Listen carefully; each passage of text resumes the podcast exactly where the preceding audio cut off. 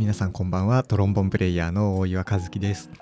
都内を中心に演奏活動をしたりたまにデザインの仕事をさせてもらったりしています。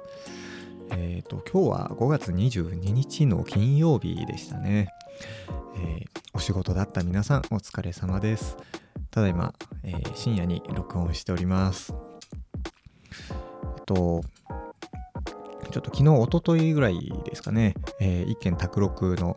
レコーディングの案件がありまして、で自分は家で楽器が吹けないもんですから、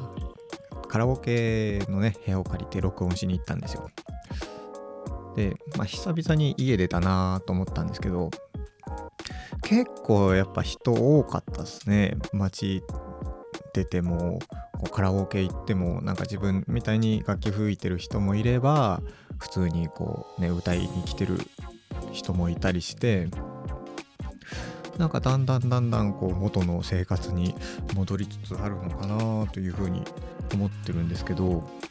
まあ、ちょっとねその音楽業界というか、まあ、ライブシーンについてはもうちょっと時間かかりそうな感じもしますよね。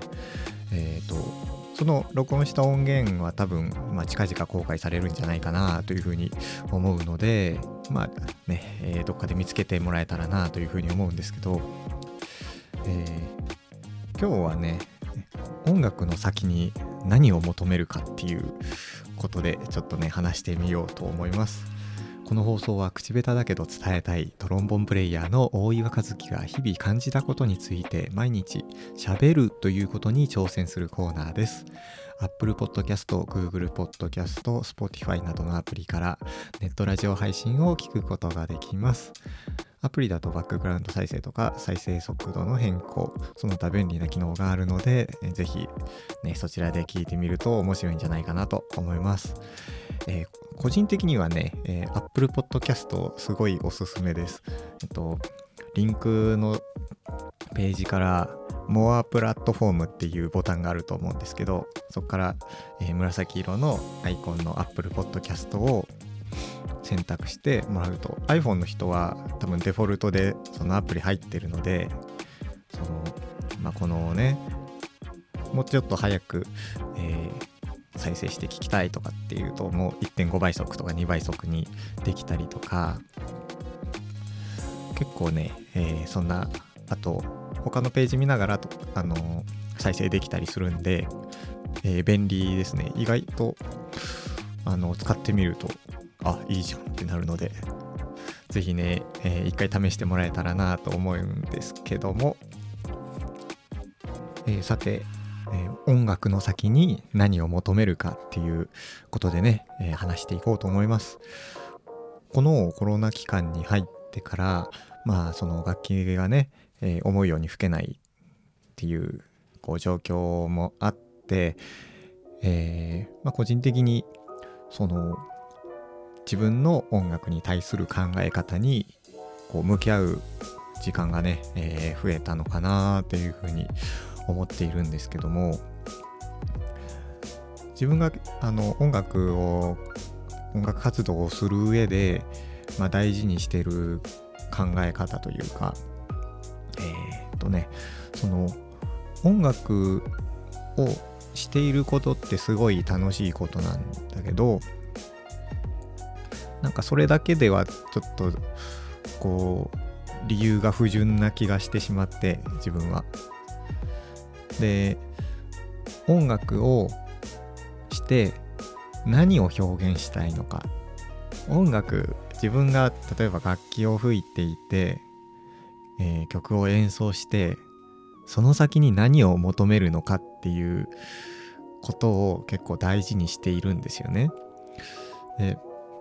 えー、自分が上京してきたのは2011年でもう多分9年目とかになるんですけどその時もなんかねこうやっぱ上京してくるから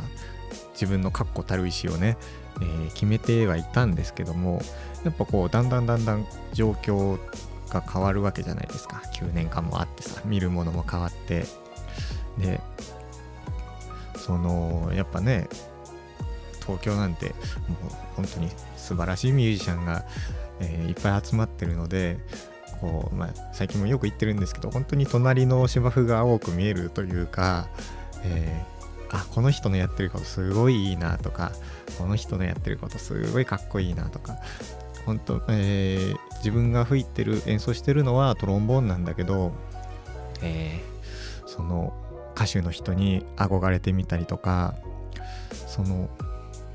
本当に、えー、なんかねこういろんなものを見て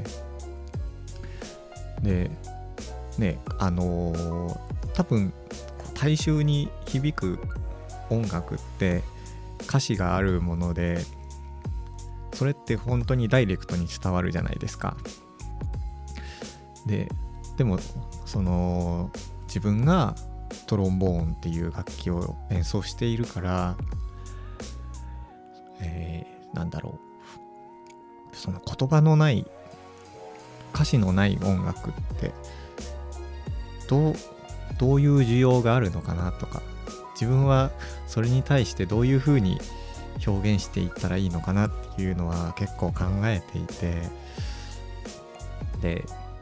ま、うん多分この12年ぐらいで、えー、まあ、その考えがだんだんだんだん固まってきたんですけど、えー、まああんまりこうあの表立って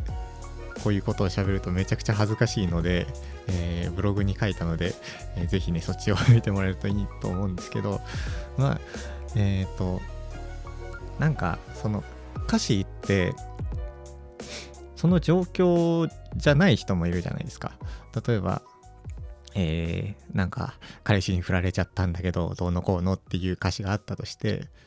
それを聞いてる人がそういう状況じゃないかもしれないじゃないですか。でなんかそのそれを考えた時に歌詞のない音楽ってなんかちょっとえー、絵みたいだなと思って絵画みたいな感じなのかなって思って絵ってさあの見る人次第でいろんな解釈があるじゃないですか。あのこんな風な感じで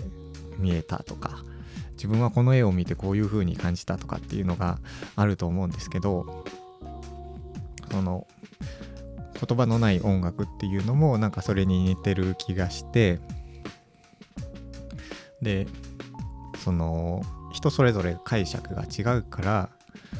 むしろそういう方がこう一人一人に対してもっと近い距離で聞いてもらえるんじゃないかなっていう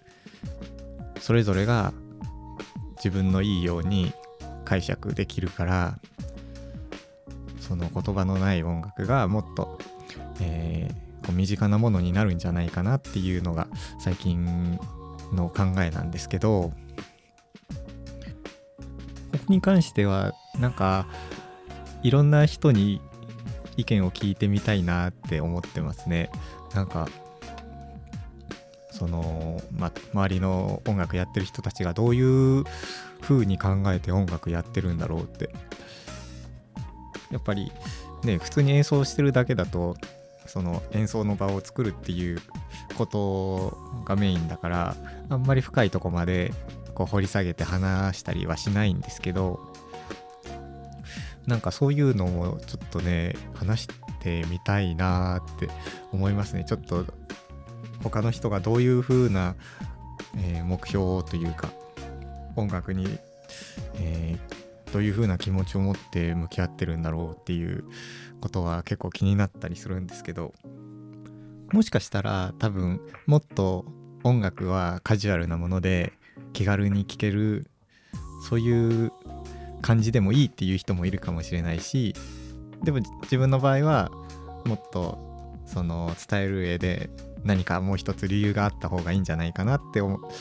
えてるんですけどそれは多分、まあ、それ自体も人それぞれかなっていうふうに思うしうん、なんだろう、まあ、自分自身もその音楽って結構気分によって、えー、聴くジャンルを聞き分けたりするのでなんかね、えー、いろいろな人の意見を聞いてみたいなって思っています。